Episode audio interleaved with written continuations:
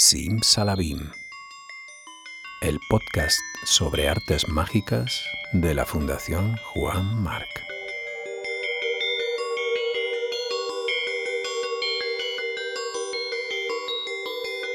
Mentalismo, ilusionismo, cartomagia, historia y personajes, magia de cerca, de salón, de escenario, sombras chinescas, ilusiones ópticas, trucos, neuromagia, ventriloquía, ventriloquía.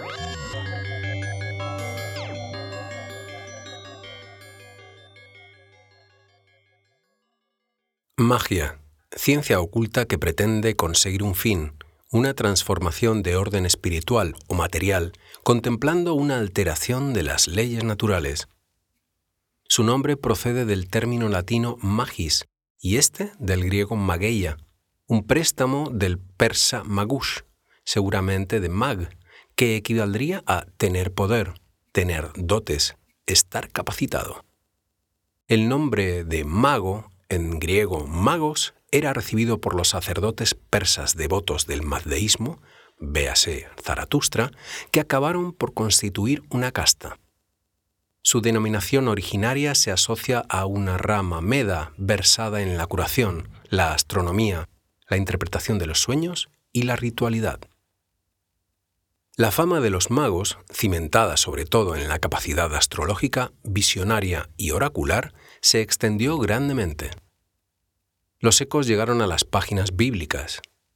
Ya para entonces la noción de mago empezaba a ser objeto de confusión, tomada a menudo como sinónimo de quien practicaba, con ignorancia y superstición, distintas mancias. Es un hecho que las costumbres relacionadas con la magia, entendida esta como hechicería, serían severamente condenadas. Ramón Andrés, Diccionario de Música, Mitología, Magia y Religión. Allá entre 1920 y 1930, escribe Julio Caro Baroja en Las Brujas y su Mundo, las lindes de España y Francia por el País Vasco eran muy frecuentadas por toda clase de gentes.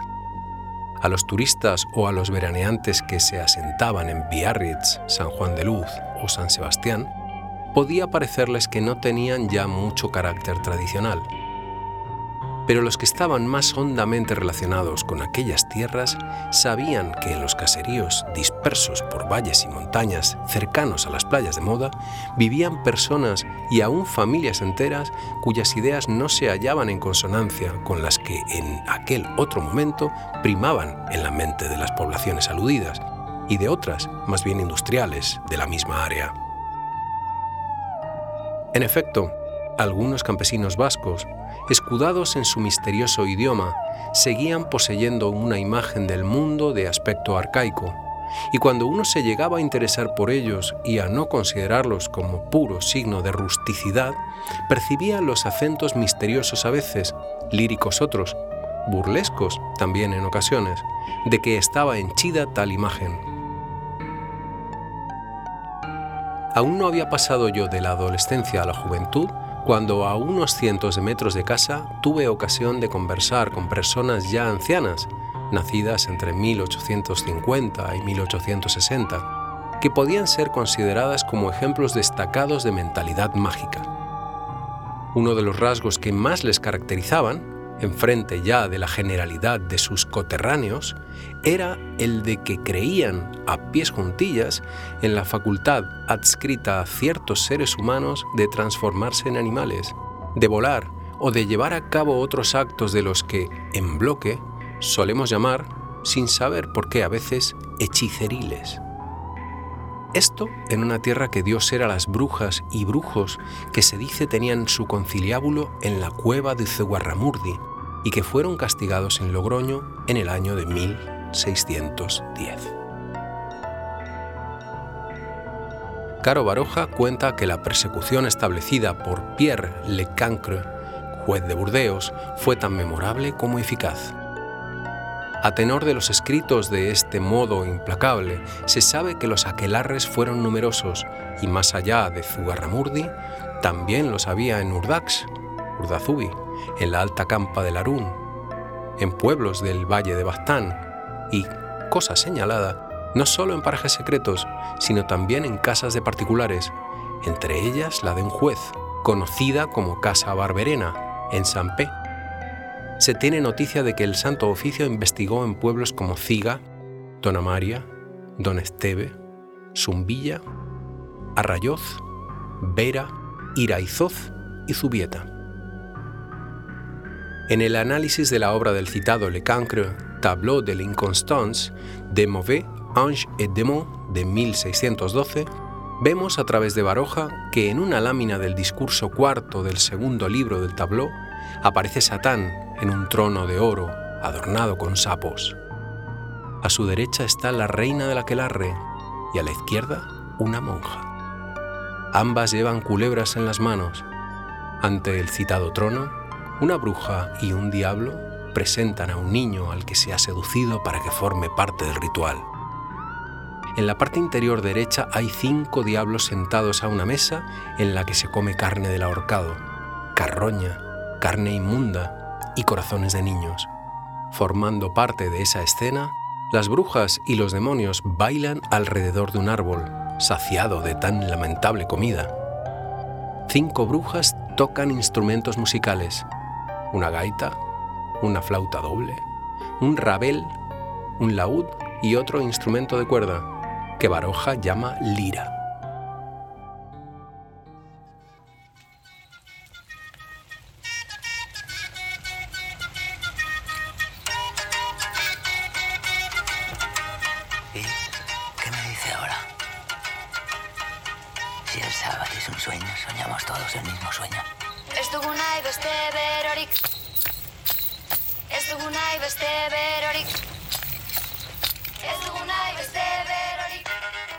Lo que se escucha ahora es la recreación cinematográfica y ficcionada de uno de aquellos terroríficos autos de fe, parte de la arrebatadora película de Pablo Agüero, Aquelarre, nombre que viene del euskera aquelarre, de aquer, macho cabrío, y larre, prado.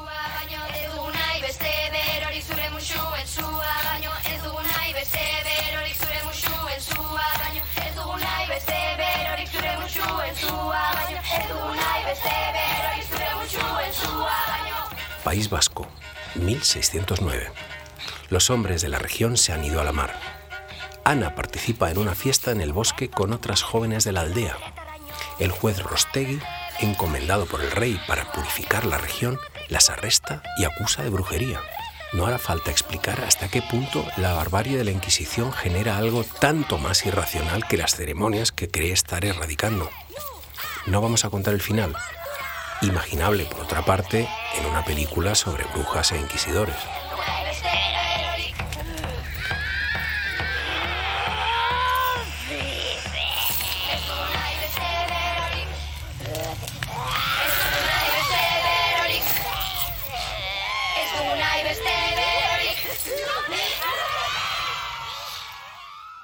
La brujería, surgida en los albores de la historia humana, existe en los distintos periodos de la vida del hombre hasta nuestros días y se extiende por todos los países de la Tierra, desde los más ocultos hasta los más primitivos, presentando en todas partes características uniformes. Pero al parecer, el primer acto oficial de la brujería tuvo lugar hacia 1330 en los Pirineos. En 1400 aparecen las brujas en los Alpes. Desde entonces se extendieron de forma impresionante por toda Europa. Las brujas y los hechiceros conocían el secreto de las hierbas y de sus ocultos efectos, ignorados a menudo por los médicos. Como atentos observadores y observadoras de la naturaleza, no solo sabían de las admirables virtudes de sencillos medicamentos, sino que sus conocimientos se extendían a la psicología humana, lo que les permitía hacer certeros descubrimientos que parecían revelados por misteriosos influjos. Con frecuencia se ocupaban también de la medicina auténtica y se convertían en médicos del pueblo, cuando a causa de las desgraciadas condiciones culturales y de la penuria de escuelas faltaban los médicos, eran tan escasos que podían considerarse un lujo para los señores. Con sus pomadas mitigaban y curaban dolores y las inquietas vigilias. Eran, en general, jugos de las hierbas que, a causa de sus efectos lenitivos, han recibido el nombre de solanáceas y de las cuales nuestra farmacopea ha obtenido los calmantes y sedantes. Junto a estos conocimientos benéficos existían también los que tenían por objeto buscar el mal y la muerte, sutiles venenos implacables, o los más violentos, que fulminaban a quienes iban dirigidos, así como filtros que producían molestias y languideces extrañas, indiagnosticables, que entraban en el dominio de las brujas. La bruja, con su tragedia humana, personal, bastante más profunda de cuanto pueda aparecer a un observador superficial, no sólo por el trágico fin en la hoguera, que aguardaba casi indefectiblemente a cuantos se dedicaban a estas prácticas, sino porque en ella se reflejaba la indómita voluntad de conocer y actuar que animó toda la llamada psicología femenina medieval. La bruja es consciente de la tragedia de su existencia. Aunque se vea inmersa en el lujo y circundada de la consideración, un tanto temerosa, de sus clientes y amigos, con frecuencia no puede evitar preguntarse ¿Qué le aguarda en la oscuridad que se abre tras las llamas que consumirán sus carnes y sus huesos, a causa de una sentencia suprema e inflexible de la justicia humana? Tanto más tarde, en 2004, la escritora, profesora, politóloga y activista feminista italo-estadounidense Silvia Federici escribe y publica un libro que sacude al mundo desde sus raíces feministas, Calibán y la bruja.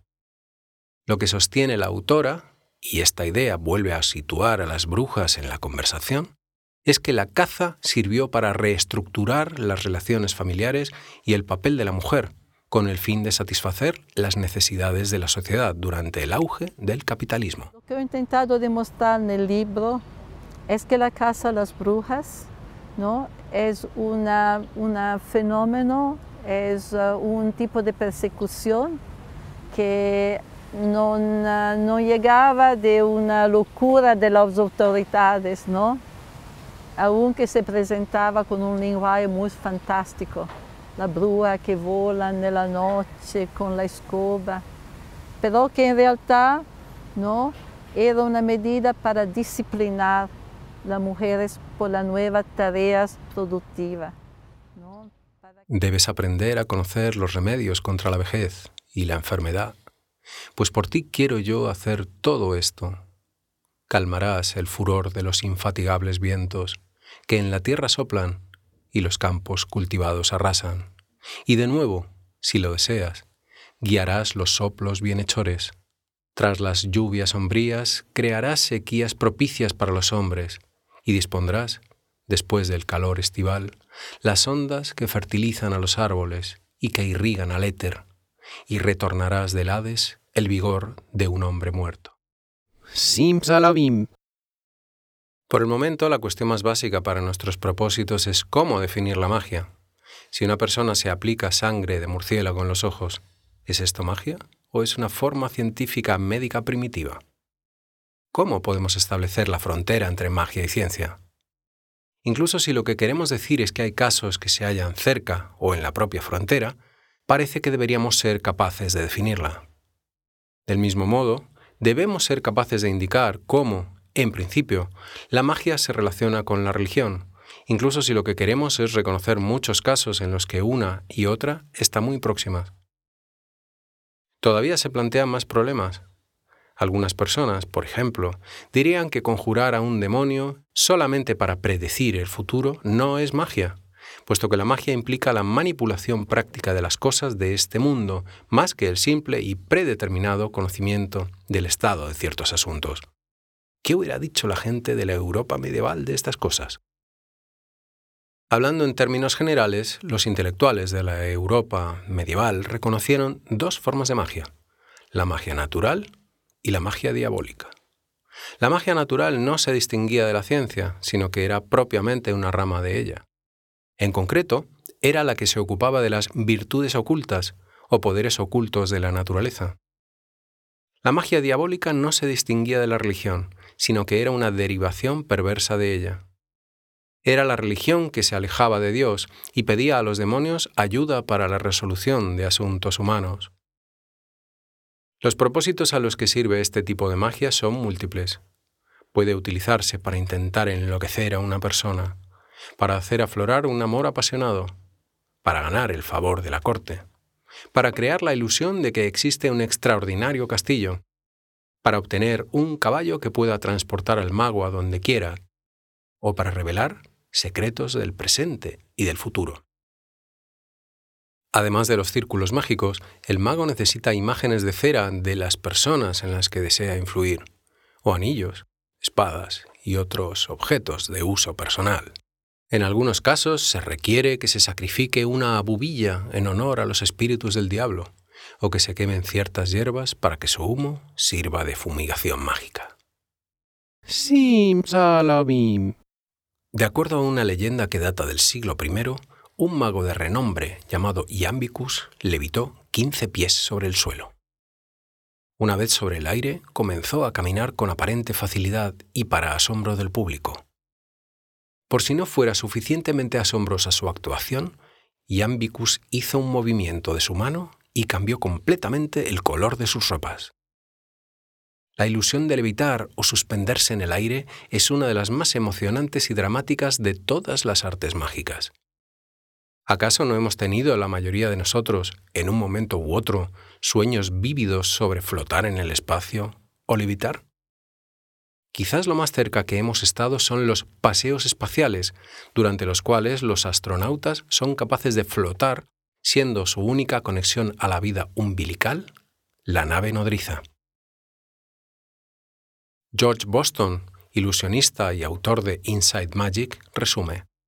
Por mucho que logren asombrarnos los métodos modernos de transporte aéreo, no existe en modo alguno nada comparable a la idea de la incorporeidad.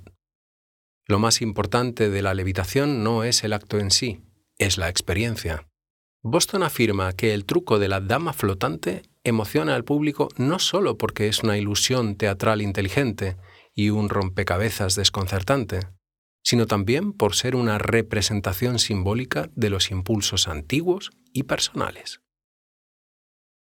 Rastrear los orígenes de las ilusiones de levitación y suspensión puede llevarnos a un laberinto. Los registros son tan intrincados como un trabajo de macramé. Y es difícil separar la leyenda del puro entretenimiento. Podríamos comenzar la historia natural de la levitación con Suspensión etérea, de Robert Houdin en 1847.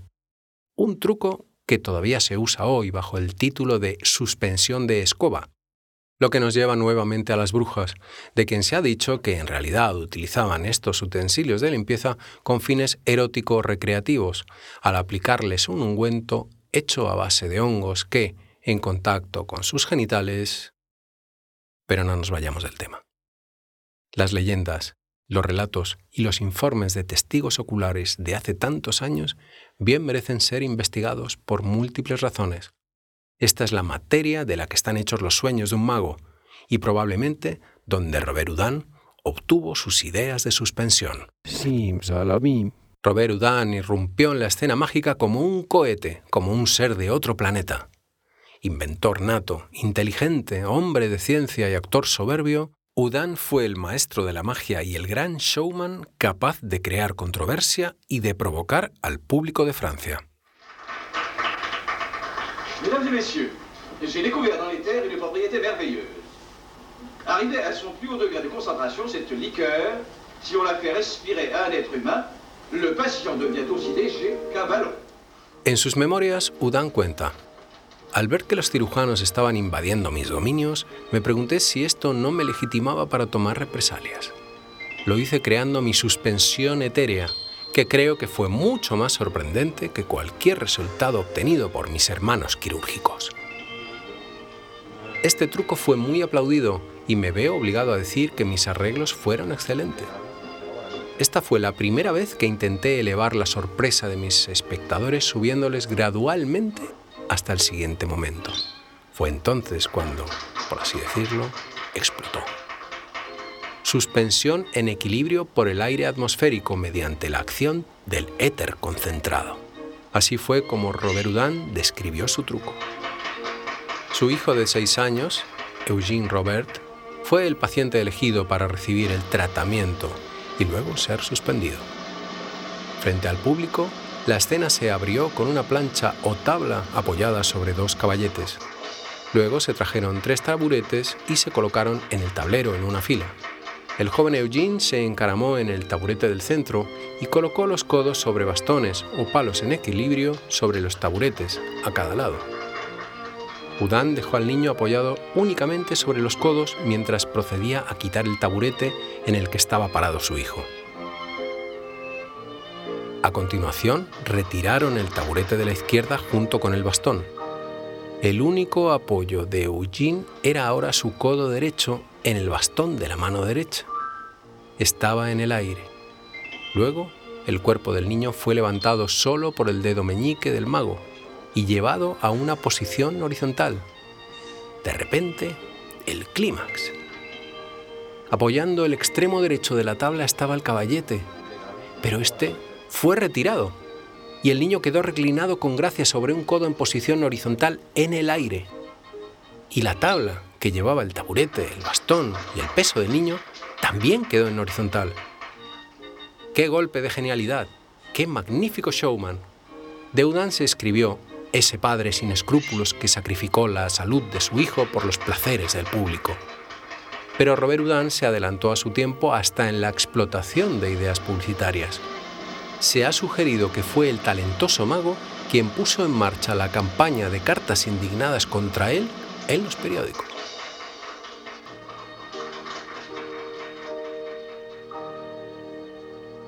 Si así fuera, le deberíamos algo más que un importante grado de paternidad de la magia moderna. Sería también su mayor genio publicitario. Piénsalo cuando veas una estatua humana o un mimo en la calle suspendido en el aire utilizando un bastón como único punto de apoyo. Piénsalo cuando veas o escuches un anuncio de un espectáculo o un juego de magia actual o antiguo.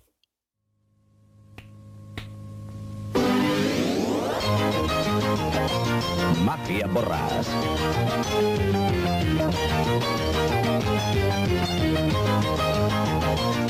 Magia Borras. Magia Borras. Y quédate con los amigos. Decía Robert Houdin, el célebre mago francés del siglo XIX, que un mago es un actor que representa el papel de brujo, y así ha sido repetido por teóricos de la magia escénica y magos en general. Pero esta es una frase con trampa, Nada raro proviniendo de un mago. Un mago tan solo es un actor que representa el papel de brujo cuando está representando algún sketch u obra dramática, solo o con otros actores. Pero no, evidentemente, cuando se dirige al público como interlocutor, sin cuarta pared, sin guion previo escrito, variando su charla de acuerdo con las intervenciones del público, haciendo participar activamente a los espectadores en sus juegos, haciéndoles subir al escenario, o bajando él mismo al patio de butacas, modificando el juego de la magia que está presentando según las reacciones del público y sobre todo, no representando ningún papel ajeno, sino simplemente hablando y siendo él mismo, con su propia personalidad, edad, carácter. Juan Tamariz. Este podcast incluye textos de los siguientes libros de la Biblioteca de Ilusionismo de la Fundación Juan Marc. Diccionario de Música, Mitología, Magia y Religión, de Ramón Andrés, Acantilado 2012. Las Brujas y su Mundo, de Julio Caro Baroja, Alianza Editorial, Madrid, 1966. La Magia en la Edad Media, de Richard Kichheffer, Editorial Crítica, Barcelona, 1992. Enciclopedia de la Magia y de la Brujería, de Constantino de María, Editorial de Becchi, Barcelona, 1971. Encyclopedia of Suspensions and Levitations, editada por Bruce Armstrong. Mickey Hates International, Calgary, Canadá, 1976. El mundo mágico de Juan Tamariz, Ediciones del Prado, 1991. El control técnico ha corrido a cargo de Carlos Royz. La sintonía y música es de Javier Diez Ena. Guión y narración, Bruno Galindo. Ahora despertarás de un dulce sueño y no recordarás nada de lo que has escuchado.